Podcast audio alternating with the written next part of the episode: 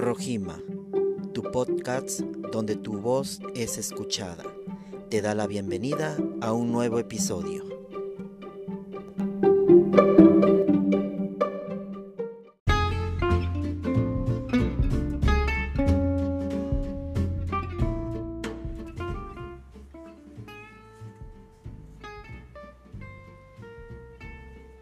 ¿Qué tal amigos Rojima Escuchas? Es un placer nuevamente estar con ustedes compartiendo un tema de interés social, pero sobre todo un tema inquietante para los padres de familia. Eh, le doy la bienvenida una vez más a nuestro psicólogo de cabecera y que ya nos ha aclarado muchas dudas en anteriores programas. Eh, en este caso vamos a hablar sobre el aprendizaje virtual, un vistazo psicológico. ¿Qué tal Jesús? Gracias por estar nuevamente con nosotros, te damos la bienvenida. Hola, qué gusto estar una vez más. Espero que tus oyentes no estén hartos de estarnos escuchando juntos. yo sé que no, yo sé que no, pero bueno. Este, gracias y bueno, pues vamos directo al grano. Eh, un vistazo psicológico al aprendizaje virtual. Y bueno, la pregunta de cajón, ¿qué es una clase virtual? ¿Qué es una clase virtual? Una clase eh, que se da por un medio digital. Y sabemos que ahorita pues eso está de moda, ¿verdad? Desde el trabajo, eh, eh, todo, casi todo ahora se utiliza en las videollamadas o pues sí, sería más que nada eso, ¿no? Para tener hasta las juntas de trabajo, este, hasta las reuniones o fiestas que ha habido. En este caso lo vamos a, ver desde el punto de vista escolar. Y bueno, ¿qué beneficios tienen las clases virtuales? Las clases virtuales, cuando están hechas en una plataforma especializada para eso, tienen la ventaja de que tú puedes eh, utilizar tus tiempos, puedes avanzar a tu ritmo, puedes eh, revisar temas las veces que sean necesarias para que tú lo puedas comprender. Si necesitas revisarlo 10 veces, 10 veces lo puedes revisar hasta que te quede claro. Entonces, eh, las clases virtuales en una plataforma bien diseñada tienen toda la ventaja de que realmente vas a aprender y realmente vas a aprovechar tu tiempo si así lo deseas. Ok, y bueno, ¿y qué debe de tener una clase virtual? ¿Cómo debe estar estructurada generalmente? Bueno, para empezar debe tener muy claro el programa, cuáles son los conocimientos que se van a adquirir o que se esperan. Eh, tiene que tener eh, tal vez sí tiempos eh, mínimos, tal vez no tan fijos, pero sí debe de haber tiempos establecidos y debe de haber una, un rango de lo mínimo esperado y qué tanto puedes tú extenderte a la hora de explicar todo eso que estás conociendo. Debe de tener explicaciones, maestros preparados, maestros que estén... Eh, que tengan el tiempo y la disponibilidad de atender tus dudas, tiene que tener eh, los materiales eh, de apoyo, videos, textos, fotografías, no sé. Ok, bueno, esta entrevista es más que nada para, para, dejar en claro amigos que también desde, una, desde un punto de vista psicológico es importante el saber cómo los alumnos se sienten. Ahora, tú como psicólogo, ¿cómo has notado a los estudiantes? ¿Cómo los, cómo los percibes en las clases virtuales? O sea, desde un punto de vista psicológico. Bueno, hay de todo. Hay algunos que, eh, como ya hemos dicho, están muy renuentes y hay algunos que se nota la necesidad de eh, platicar con alguien porque se desvían del tema de la clase y no nada más por no querer ver el tema, sino porque realmente quieren platicar con alguien. Están también los que te contactan de manera privada justamente para contarte algún problema, alguna situación. Eh, tal vez haya incluso algunos de los que tú sepas que tienen una situación pero no te contactan, entonces los contactas tú y, hay quienes te responden, eh, acceden y hay quienes eh, ponen como una barrera de no quiero hablar de eso. Entonces hay, hay de todo. ¿Y te ha tocado algún alumno con alguna vivencia fuerte? O sea, que digas, híjole, aquí sí tengo que intervenir. Sí, sí me ha tocado. No este.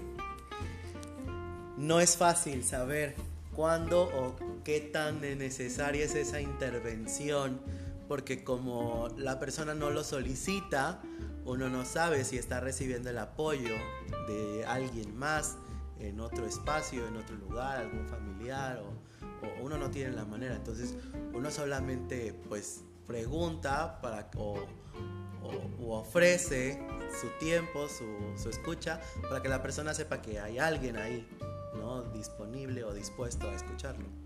Aquí en este caso no puedes eh, contactar a los papás para ver si están viviendo alguna situación o si el, la persona o el alumno que tú estás viendo que está mal emocionalmente, que esté recibiendo el apoyo aparte. Mm, sí se puede, pero hay que ser muy eh, minucioso porque muchas veces los padres pues ponen también esta, esta, esta barrera de no querer aceptar que están viviendo un problema y entonces en lugar de ayudar metes al alumno en un problema más grande porque aparte del problema que ya está viviendo ahora tiene el segundo problema de que sus papás no están contentos con que la gente sepa sus problemas. Ok, y bueno, pues obviamente no hay que olvidar que somos pues seres humanos, ¿no? Y estamos, eh, siempre requerimos ese contacto físico, eh, vernos a la cara, eh, no sé, transmitir alguna emoción y sentirla, ¿eh? y que es muy difícil percibirla a través de una, de una cámara. ¿Cómo se logra hacer ese, pues ese match, o sea, ese, esa, esa parte emocional, no sé, eh, esa química, o sea, por medio de un dispositivo? ¿Cómo? digo, sí es difícil lograrlo, pero ¿cómo logras hacerlo mediante una cámara? O sea, Va a sonar muy trillado, pero siendo tú mismo. Eh, porque esto, esto no es nuevo. Eh, ha habido muchas relaciones amorosas que se han dado gracias a, los chats o a los este, encuentros en línea, muchas páginas que están dedicadas a esto. Entonces, sí se puede hacer match entre dos personas por, sin, sin que siquiera se vean las caras, pero este pues tiene que haber esa intención de las dos partes, ¿no? Entonces mi trabajo al final es eh, pues enganchar al alumno de alguna manera a mi materia, ¿no? Y pues la forma que yo personalmente he encontrado es pues siendo natural, siendo yo mismo, intentando no, eh, no dar, no poner caras de alguien que no soy, mostrarme lo más natural posible y, y generar confianza, ¿no? A partir de pues esta persona se muestra como es, creo que puedo confiar en ella. Esa es mi estrategia eh, y pues sí, me ha funcionado en, muchas ocasiones. ¿Y en las otras? En las, otras en las otras te digo que depende también de la disposición de la otra parte. Si la otra parte no tiene el interés en hacer ese match, pues no, no se va a lograr. Claro. Y bueno, este, obviamente durante una clase virtual ¿Crees que se deba ser muy intuitivo para darse cuenta cuando un alumno, no sé, por X situación, eh, está pasando por un estado emocional muy bajo? Eh, tal vez no tienes que ser tan intuitivo. Eh, también depende de qué tanto conozcas a tus alumnos, ¿no? hay un cambio en la personalidad. Tú lo has notado cuando tú tienes un amigo con quien platica por WhatsApp y de repente su manera de escribir cambia, eh, los emojis con los que platica cambian, ¿no? Y te das cuenta de que pues, algo le está pasando aunque no te lo esté contando. Entonces lo mismo puede suceder eh, con un alumno, ¿no? Puede haber determinadas señales de que algo está pasando.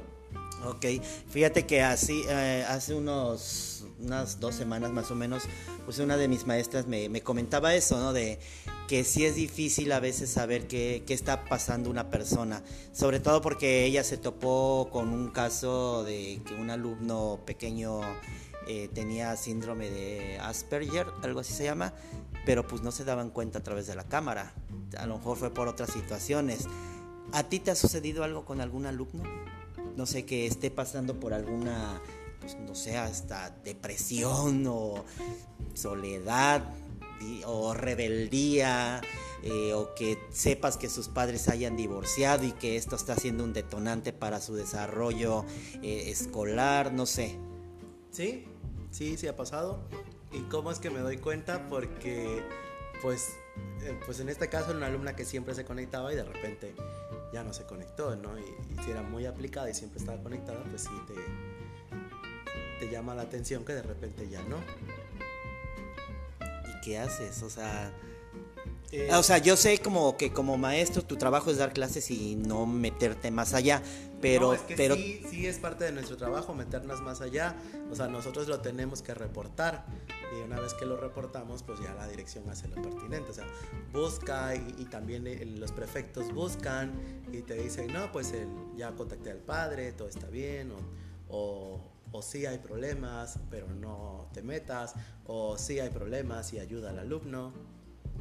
Ok, ahora, eso ya vamos a dejar un poquito a un lado tal vez lo de las, las clases. Vámonos ahora hacia más el uso de las tecnologías. ¿Crees que ahora los jóvenes, los adolescentes, o jóvenes también, pero creo que yo más que en la adolescencia, haya adolescentes que en verdad se, estén refugiando en, las, en, la, en, este tipo de tecnologías, eh, eh, o el estar simplemente jugando, eh, chateando, que se la pase todo el día en el teléfono, pero para ocultar algo? Ah, pues sí, muchísimos. Muchísimos. Yo creo que es un gran porcentaje. No sabría qué tan alto, pero sí creo que es mucho.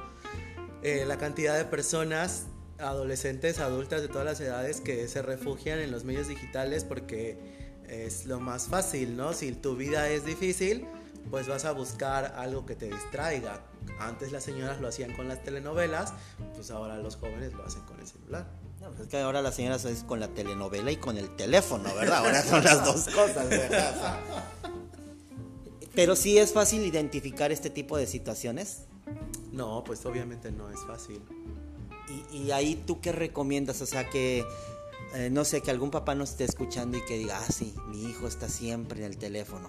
Bueno, eso ya es moda, ¿no? O sea, ya es algo, estamos en la, en la, en la era tecnológica y que también, este, pues generaciones bueno, hay un choque de generaciones, ¿no? Pero eh, uno se debe de acostumbrar a ver a los niños, a lo mejor ya con, con el teléfono siempre pegado, pero eh, sí, por eso yo me refería a esa parte intuitiva, o sea, debes de saber, o sea, y mucho más como padre, ¿no? Supongo, o sea, el por qué siempre está ahí metido, o sea, qué, qué, qué le atrae, qué, o sea, no sé.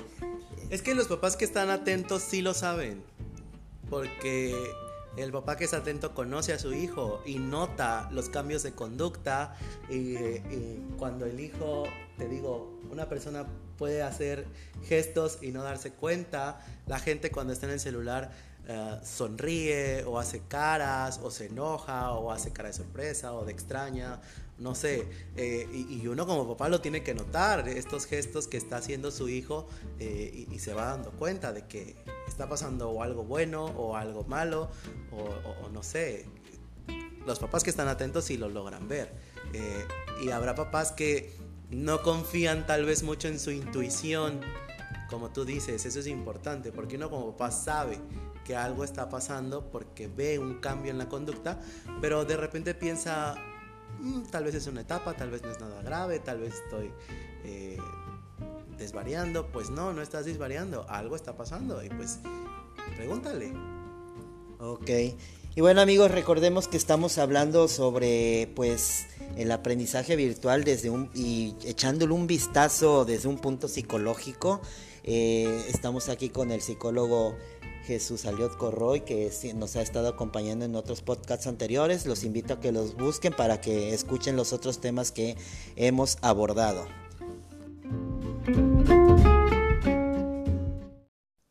Rojima, donde tu voz se escucha.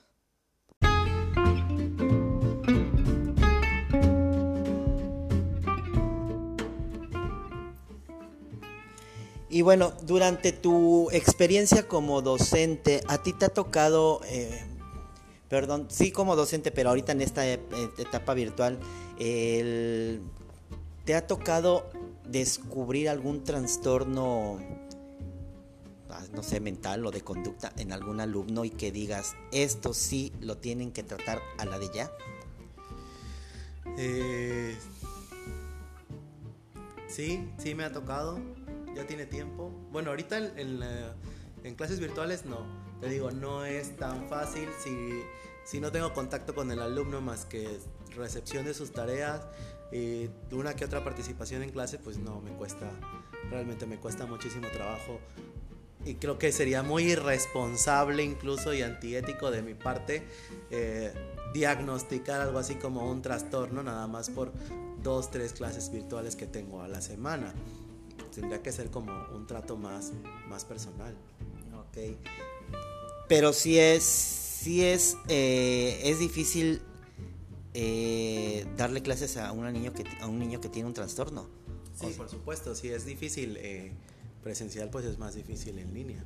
Ahora, ¿y si un alumno está sufriendo violencia? ¿Lo, lo expresa de alguna forma? Deja atrás lo virtual tal vez, eh, ya que estés en clases presenciales con ellos. Sí, claro, siempre lo expresan. Este, la gente que sufre violencia pues es temerosa, es tímida, es este no sé, no, no, se siente con la seguridad. Entonces se expresa y se ve porque además en esta inseguridad o baja autoestima, pues tal vez no cuida tanto su ropa o no cuida tanto su vestimenta y, se nota que algo está sucediendo. Eh, ¿Tú crees que es importante este que esta, eh, eh, esta persona, este alumno, tenga un buen desarrollo dentro de, pues, de la familia, de la familia nuclear, o sea, para que tenga esa confianza de, expresar que en verdad se siente solo o no está teniendo la atención suficiente eh, o que ahora la tecnología lo, ha alejado hasta sus papás de, él o de ella, eh, que haya ese aislamiento, o sea, no sé, eh, no sé si me doy a entender, o sea, no, ok. Que el alumno o el, el chico se refugie en, esa, en la tecnología porque no tiene el apoyo de los papás o se sienta o que los papás ten, te compré el teléfono, te compré la tableta, deja de estar molestando. Ajá, ¿y cuál es la pregunta? El cómo ayudar a un niño a que exprese esa parte, que se sienta aislado. Ah, ok. Eh, todos tenemos, lo sabemos por la pirámide Maslow, necesidad de pertenencia. Necesitamos saber que pertenecemos a un grupo social. Entonces, eh, no, está, no es que sea malo que el chico tenga acceso a las redes porque esto se sabe que ha ayudado a muchísima gente alrededor del mundo a cubrir esa necesidad de pertenencia. Porque si a mi alrededor no tengo este grupo de apoyo, lo voy a buscar en donde sea que esté. Algunas eh, personas lo buscan en situaciones menos agradables o, no tan benéficas, ¿no? Todos los que son drogadictos, alcohólicos, puede surgir no solamente de una adicción, de, de alguna necesidad o una cuestión genética, sino también de esta necesidad de pertenencia y como no encuentran ese grupo, pues este grupo de personas adictas se convierte en el grupo al que pertenecen, en el grupo que los apoya o que está con ellos, aunque no sea un apoyo de te saco de problemas, realmente ellos se sienten parte de. Entonces, al final yo creo que el eh, refugiarse en las redes no siempre tiene que ser malo. Hay mucha gente a la que este refugio les ha funcionado y han salido adelante gracias al apoyo de la comunidad en las redes.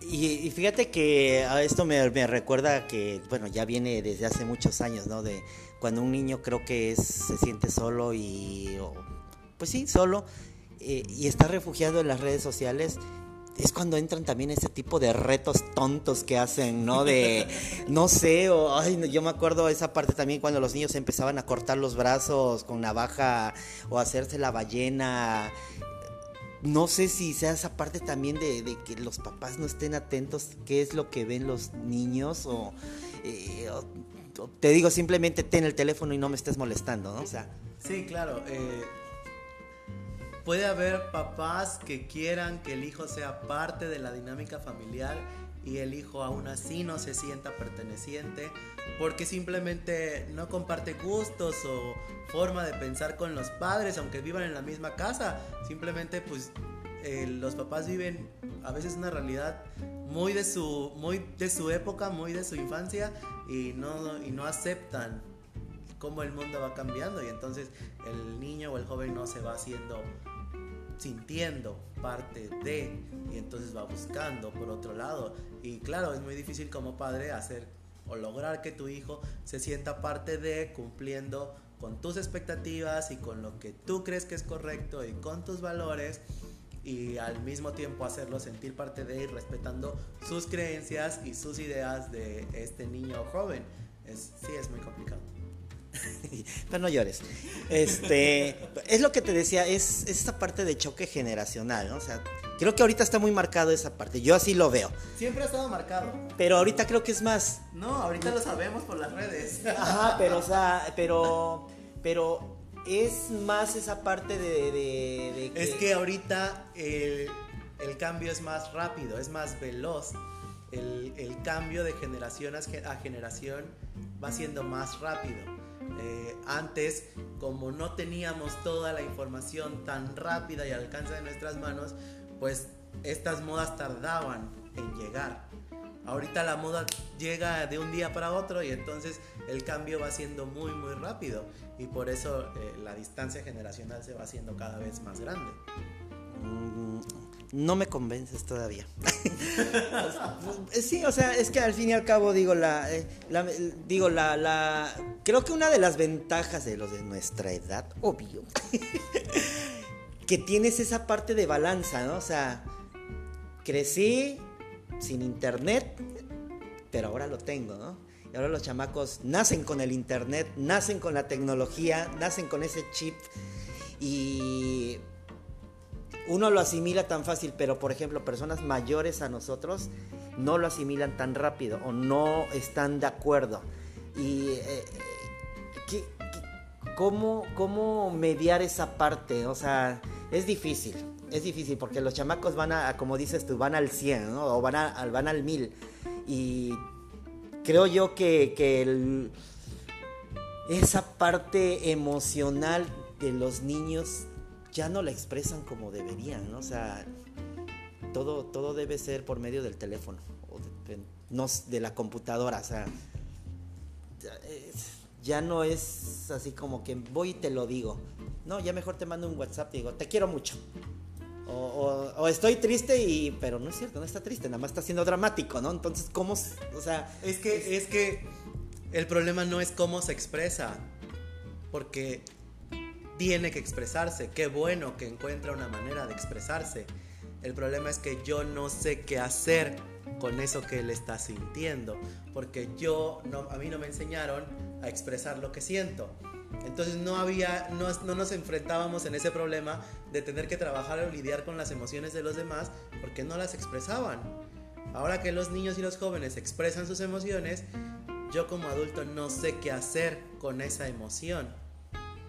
Entonces no tiene caso que yo me concentre en pelear de qué manera debe de expresarla. La está expresando, qué bueno que la está expresando. Tengo que aprender qué hacer con eso que el niño está haciendo o sintiendo. Mm, ya, ya, ya te entendí. Ok, ahora, este... ¿Cómo, ¿Cómo visualizas tú este nuevo ciclo escolar llamado el regreso post-COVID? ¿El que viene? Así es pues no sabemos nada. Pero tú cómo lo visualizas, o sea, va a ser igual de difícil, porque yo siento que ha sido difícil para muchos. Para mí no. Ha sido fácil, realmente, porque copias y pegas. y terminas la carrera y ya. Pero, o sea, yo siento que, que en verdad, o sea, no es que esté el lado de los docentes, pero yo les doy toda la razón. O sea, qué difícil es ser maestro eh, con esta situación porque toda la culpa cae en, ustedes. O sea, y es verdad, o sea, yo lo veo y toda la culpa es para, ustedes. ¿Cómo lidiar con esa, con esa emoción hacia los papás, no poderlo expresar y...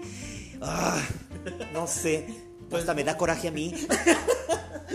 Pues no la expresas con los papás, pero la expresas con otra gente. ¿Con los alumnos los repruebas? No. todos tenemos redes de apoyo y todos tenemos gente a la cual podemos mentar madres de alguien que nos hizo enojar y pues me desahogo con otra persona. No, no de desahogarme de desquitarme, desahogarme de sacar lo que siento. Entonces, al inicio sí, yo también sentía que era difícil porque no lograba encontrar este punto intermedio, todavía no lo encuentro, pero al menos ya no me lo tomo tan a pecho. ¿no? Ahorita, hoy en día yo doy mi clase quien la quiere aprovechar, pues qué chido, quien saque algún provecho o busque eh, obtener más conocimientos o, me haga preguntas, ah, pues está muy padre. Y, quien no lo quiera aprovechar, pues, pues lo siento, hay demasiada gente en el mundo y, y, pues habrá muchos como tú que no aprovecharon y no supieron aprovechar la oportunidad, ¿no? Entonces yo estoy aquí con una misión, con una labor por la cual me pagan y yo la cumplo. Y, y pues lo siento por el que no lo quiera aprovechar, ¿no? Está, está desperdiciando su tiempo, su dinero, su energía, pero pues él, es su decisión. Sí te ha tocado lidiar con papás de muy enojados y hablemos ahora sobre esos mensajes, ¿no? Esa, que te mandan un mensaje de WhatsApp a lo mejor, ¿no? O sea, maestro, a lo mejor la persona te lo está escribiendo de buena manera y tú lo interpretas de otra forma. O sea, e, es esa parte de emociones que no sabemos cómo, cómo está en ese momento la persona. Eh, dirías tú, bueno, si me pone una carita feliz o me la pone una sonrojante, es así como que, maestro, ¿cómo están? O sea... Pues sí, pero al final puede ser sarcasmo, ¿no? Entonces, no sé, yo como eh, estoy muy, eh, muy involucrado con estos temas, pues tal vez soy un poco... ¿De que todo se me resbala? No de que se me resbala, pero, pero no no me dejo llevar o no me engancho tan fácilmente. En el momento tal vez sí, pero lo pienso y digo, mm, no sé en qué sentido me lo estará diciendo y entonces pues, pues voy esperando a ver cómo va evolucionando la situación. supongo que si una persona te habla con groserías o palabras fuertes, pues entonces sí estará enojada, pero pues haya gente que de todas maneras así habla, aunque esté contenta, ¿no? Entonces, eh, no, no, no he estado en esa situación y si he estado no me he dado cuenta. Pero entonces sí es importante, ¿no? Saber el, qué emoción está en ese momento en el mensaje. Claro, lo importante es que uno cuando manda el mensaje sepa transmitir esa emoción. Eh, hay algo que no recuerdo cómo se llama, pero eh, justamente en la educación socioemocional está el primero aprender un, un vocabulario emocional, le llamamos el abecedario de las emociones, el saber cuáles son las emociones que existen, toda la gama de emociones que existen y el poder identificar cuál estoy sintiendo. Entonces cuando yo le doy un nombre a esta emoción, la puedo expresar y no necesito un emoji, lo puedo expresar con esa palabra. Me siento angustiado. Hola, hoy estoy angustiado porque pasó esto. Hola, hoy estoy triste porque pasó esto. Hola, estoy preocupado. Hola, estoy feliz. No sé, eh, utilizar, ¿no? En lugar de, de buscar que el otro interprete, uno ser claro. Estaría chido, ¿no? Tomar una clase de, emociones, ¿no? Del diccionario de emociones, del abecedario, ¿qué dices? Sí, del abecedario de las emociones. Y ese lo podemos, lo, como nosotros como personas que no somos psicólogos, lo podemos leer, lo podemos bajar de algún sitio o, no sé, aprender eso. Sí, eh, de hecho la Secretaría de Educación lanzó un programa institucional que se llama Construye-T construye sin el guion, creo que sin guion. Este, está, en la, está en internet, la página construyete.com y vienen todas las actividades que incluso trabajamos con los estudiantes acerca de habilidades socioemocionales y uno las puede realizar. Cualquiera puede ingresar, eh, ya sea padre, ya sea alumno, ya sea maestro, lo que seas, y, y empezar a leer acerca del tema. ¿Crees que sería padre tener una clase socioemocional con los alumnos? O sea, que se implementara. Se implementan, sí se implementan. Sí se implementan. Ay, no sabía yo. yo doy esas clases. ah, ok. ¿Y por qué los alumnos no la aprovechan? Pregúntale a ellos. Deberías hacer una entrevista con un alumno. sí, fíjate, no, no sabía yo que, o sea, que era como, no sé, no sabía yo qué clases dabas. Te digo que muchas veces los alumnos saben, pero no tienen, no entienden el alcance de lo que están aprendiendo, de lo que se está enseñando y de sus responsabilidades de hoy en día. Eh, entonces no entienden cómo a futuro lo que se les está enseñando les va a ser muy útil.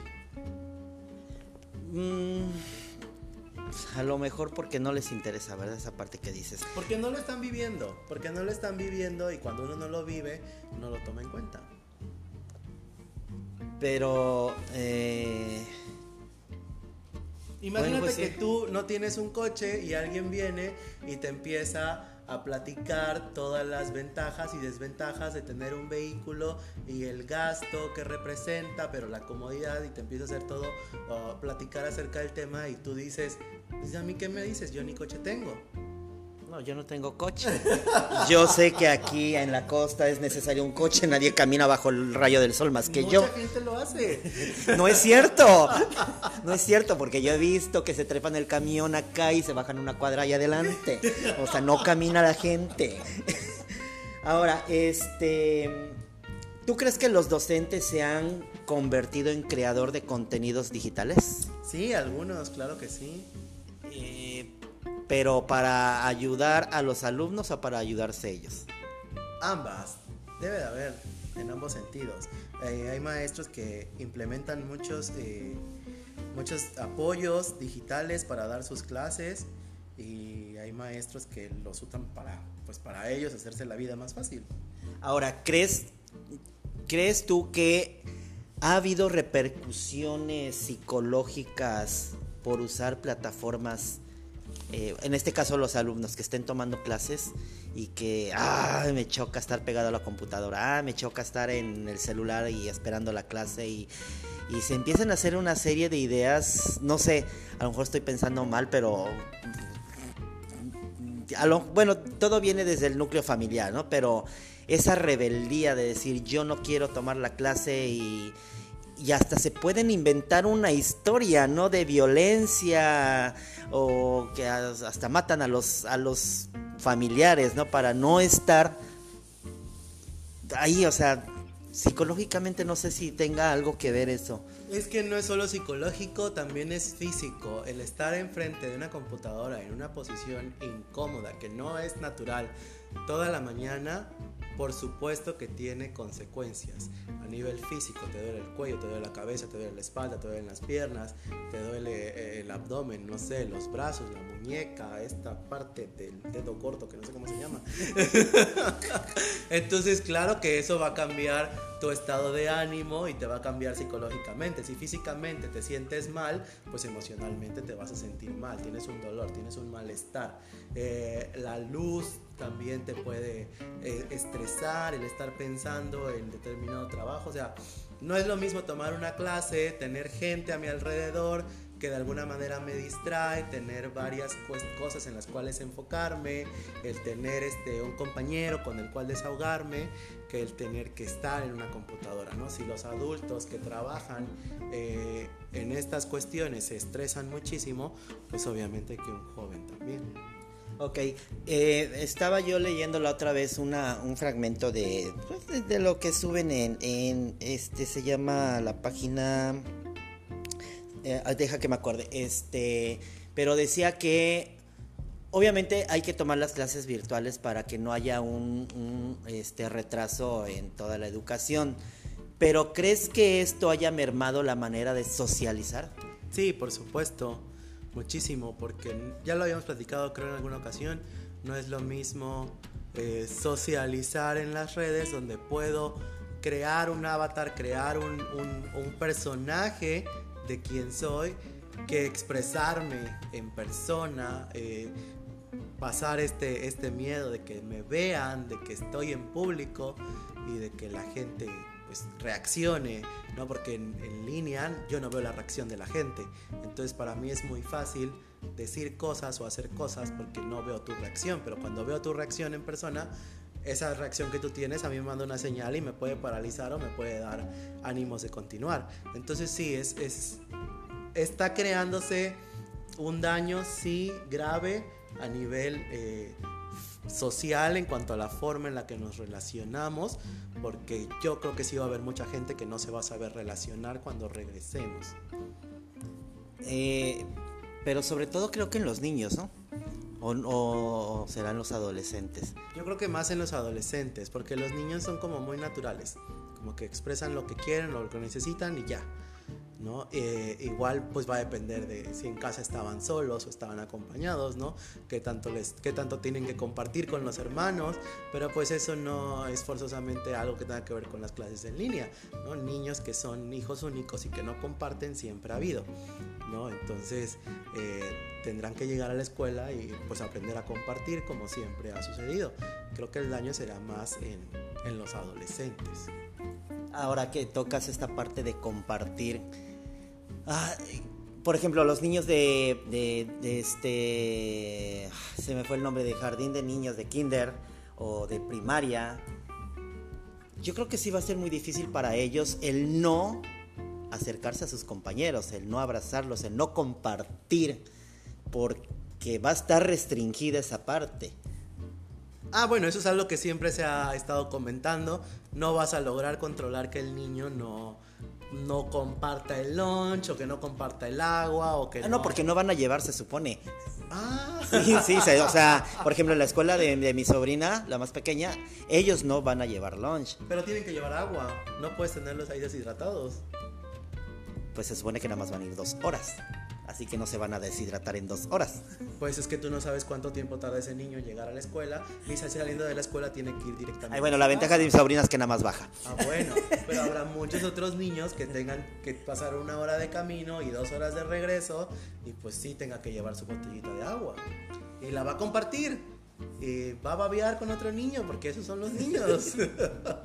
Pero sí va a ser muy difícil que ellos entiendan, ¿no? El, el que, ¿por qué no nos dejan que nos demos un abrazo, ¿no? De que, pues, al fin y al cabo se va a ver con sus compañeritos de, bueno, si ya pasó a cuarto o quinto año, pues va a haber compañeros de, de este, grados atrás, pero si es nuevo, pues sí va a ser difícil esa parte de no poder socializar como se debe. Va a ser difícil y siempre lo ha sido y la gente es muy extremista porque no se da cuenta de las cosas que siempre han pasado. Siempre se les ha dicho a los jóvenes no tengas relaciones sexuales y qué es lo que pasa. Muchísimos embarazados no deseados. Entonces es exactamente lo mismo, solo que sin el sexo en los niños, ¿no? Porque está viendo una relación que le estás pidiendo que no tenga y la tiene. Estás pidiendo al niño que no se acerque al otro niño y se va a acercar, no lo puedes evitar, eso siempre ha pasado. Pues qué difícil situación se va a vivir si es que se regresa a clases. Ojalá y no, porque yo quiero terminar la carrera en línea. quiero jubilarme en línea. si es que te jubilas. Pero bueno, este, pues está muy interesante este tema. Eh, ahora, eh, volviendo a lo mismo, yo para que nos quede claro, eh, toda esta situación que se ha vivido, ¿sí ha habido alteraciones emocionales? Sí, claro, tiene que haberlas. Tal vez no son eh, tan notorias justamente porque estas personas que están viviendo esas alteraciones no son parte eh, de la sociedad, no son parte en el sentido de que no tienen un papel ahorita que nosotros podamos notar, porque su papel está en casa justamente tomando esa clase en línea. Pero cuando ellos salgan a este mundo real, pues donde vamos a ver todas esas afectaciones que tienen que estarse dando forzosamente. Porque no es natural. Los seres humanos somos seres sociales y no es natural que estemos encerrados todo el día en una casa. Pero se puede volver una costumbre, ¿no? Claro, ese es el problema, justamente las alteraciones que se pueden dar. Eh, seguramente mucha gente sufre ya de agorafobia. O ¿La qué? Agorafobia. ¿Y eso qué es? Eh, este miedo irracional a los espacios abiertos o muy concurridos. Entonces si te acostumbras justamente a estar en solitario y de repente tienes que estar en lugares llenos de gente, te sientes incómodo y te, genera una ansiedad y, te sudan las manos y te, pica todo y bueno, es, ansiedad. Entonces seguramente habrá mucha gente que sufra de esto. Y... Yo digo que ha de ser poca, no mucha. Pero pues, pues, la gente anda en las plazas, anda en las playas, anda en las fiestas. No creo que sufran la el agorafobia. Habrá gente que sí y que no no te des cuenta justamente porque es la gente que no está saliendo, porque ya lo empezó a sufrir. Ok, ya. ¿Y eso se puede dar en alumnos? Sí, a cualquier edad, claro. Ah, eso es, más, pero eso es más delicado, ¿no? Digo, no, no, bueno. Es pues más, es, más triste porque entonces ya no tienen un buen desarrollo social, ¿no? Exactamente, es... es solo un ejemplo de uno de los muchos trastornos que se pueden generar a partir de esta situación si no es manejada correctamente. No, yo creo que después de, digo sí, porque sí es cierto, como dices, hay mucha gente ¿no? que, que no ha salido en verdad y sobre todo eh, me enfoco más en los niños, eh, ahorita en los adolescentes también que eh, resultan más enfermizos que mi generación, ¿verdad? Entonces, yo creo que ni para un catarro han de estar preparados, ¿no? Una gripa no. Yo creo que apenas les pega el sol y ya se enfermaron, ¿no? Porque digo, si, si nunca estás en el sol y ahora sales al sol. Pues es lo que se habló mucho al inicio de la pandemia, de cómo necesita nuestro cuerpo eh, defensas y esas defensas pues las obtenemos justamente al involucrarnos con las bacterias y con los virus y con lo que sea, ¿no? Entonces sí, eh, pues va a haber, va a haber gente que está en su casa acostumbrada ahora al cloro y al pino y que pues cuando salga a la calle pues se va a enfermar enseguida. ¿Por no llevar cloro y pino? por no llevar defensas en su organismo. ah, ok. pues sí, este...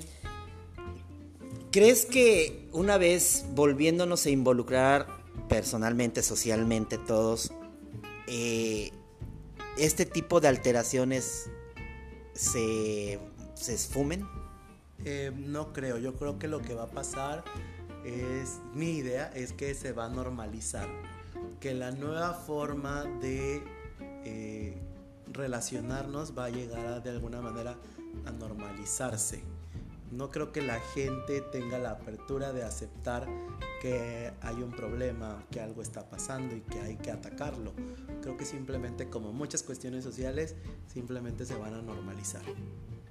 O sea, va a ser normal de que pues yo no salgo porque no quiero involucrarme con gente que me vaya a contagiar. Ajá. Así.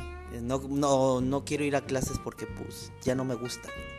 Pues sí, y como ya se da ahora la facilidad de que pues, podrás tomar clases en línea, no sé, ahora surgirán escuelas que den específicamente clases en línea, puede ser, se me ocurre. Ahora, esta parte que hablan, que dicen que las clases pueden ser híbridas, que así le llaman, ¿no? O sea, ya sabes, esas palabras, este, de, populares, ¿no? Este, los maestros, los, los, docentes, psicológicamente, ¿cómo lo van a tomar? O sea, van a trabajar doble, van a trabajar triple, cómo lo van a manejar, o sea, digo, emocionalmente los maestros muchos están vueltos locos, o sea, locos en el buen sentido de que, ah, ya estoy harto de esta situación, quiero regresar a clases presenciales, y sí, van a tener la opción, pero también la van a tener eh, en línea. Entonces es preparar una clase para los en línea, preparar una clase presencial y me voy a volver loco porque tengo que calificar en correos y tengo que calificar en libretas eh, físicamente. Mira, los maestros son muy bañosos. Ah, ok. Y a mí entre los trastornos que ya me dieron por la pandemia, me volví medio bipolar, porque una semana quiero volver y la siguiente semana ya no quiero volver. Bueno, es que es esa parte también de dices, ay, quiero volver, pero es de empiezas a ver los lados negativos, yo creo, ¿no? sí, como la comodidad de dar clases desde tu casa en pijama y entonces dices, no, ya no quiero volver. pero este sí es sí es este confuso el no entender cómo se van a dar las clases. Las escuelas no tienen un internet que soporte que 12 salones, 24 salones estén dando clases al mismo tiempo, eh, una clase virtual y tener gente ahí presencial. Pues necesitaría una supercapacidad del internet para poder ah, cumplir ese objetivo. Entonces, yo no lo veo probable ni posible. Y emocionalmente ustedes, ¿cómo están ahorita? Bueno, desde tu caso y que has visto a otros compañeros eh, docentes. Emocionalmente, ¿cómo? Hay de todo.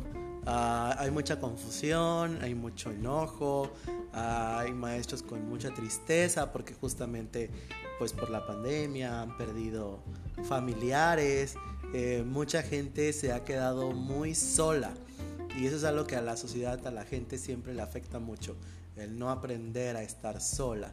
¿no? Ha habido familias enteras donde todos fallecen y solo queda un sobreviviente y ese sobreviviente pues ya de repente pasa de tener una vida en familia a tener una vida en soledad, ¿no? Entonces hay, hay mucha gente con, con angustia o con miedo o, con esta, este miedo a la soledad o no aceptación a la sociedad soledad, que curiosamente se contradice con lo que veníamos diciendo de la gente que no sabe socializar, pero aún así tiene miedo a estar solo y entonces aceptas lo que sea, ¿no? Están también esas personas que aceptan lo que sea porque tienen tanto miedo a estar solos que no importa que no sepan socializar, se quedan con lo primero que encuentran, ¿no? Entonces, pues, pues hay de todo y yo creo que, que ninguna de las opciones es buena.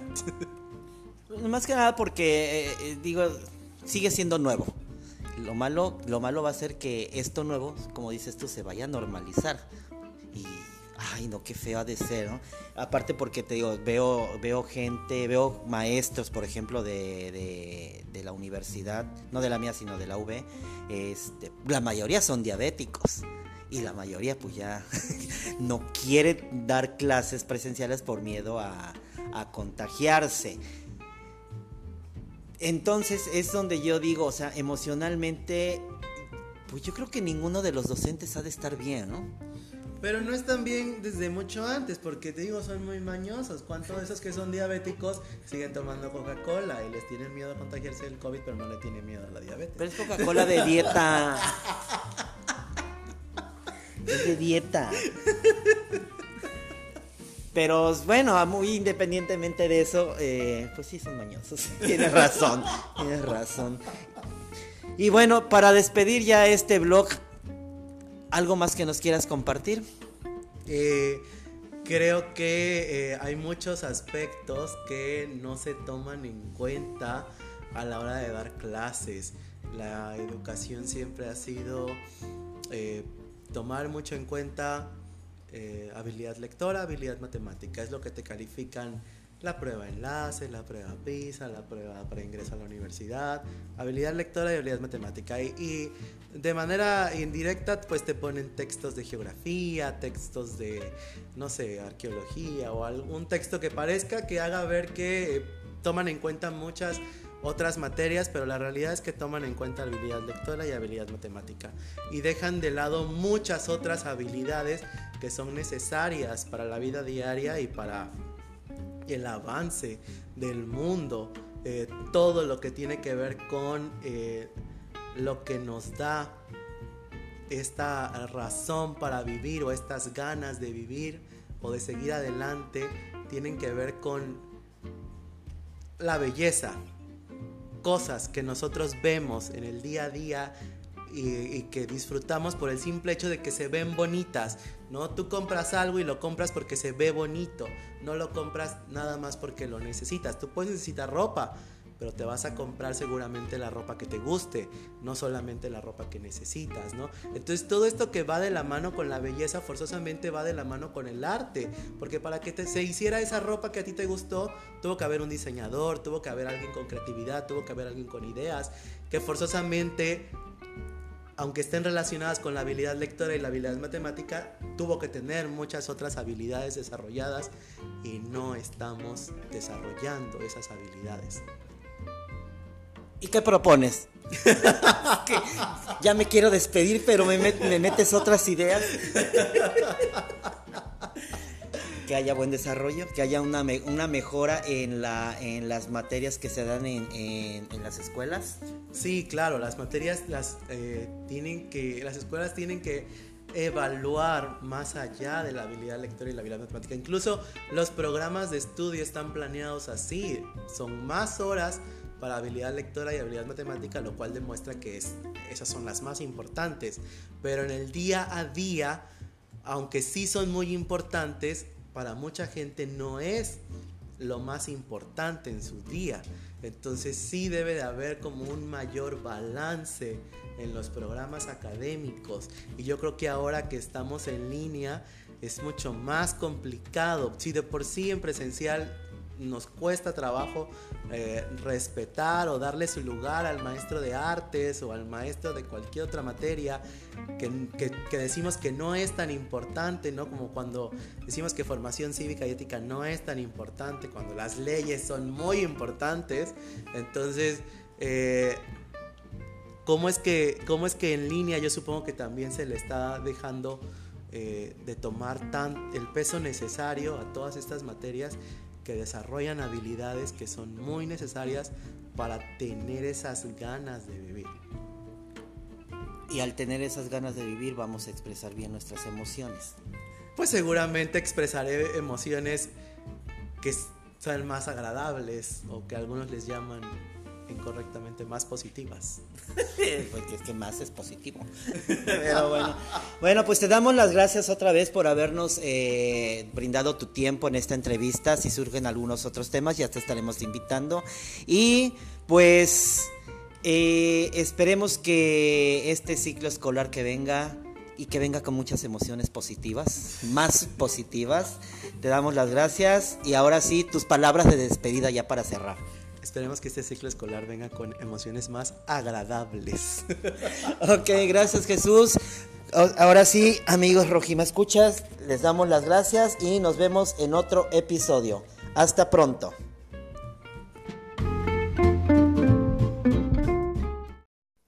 Rojima tu podcast donde tu voz es escuchada. Gracias por habernos escuchado.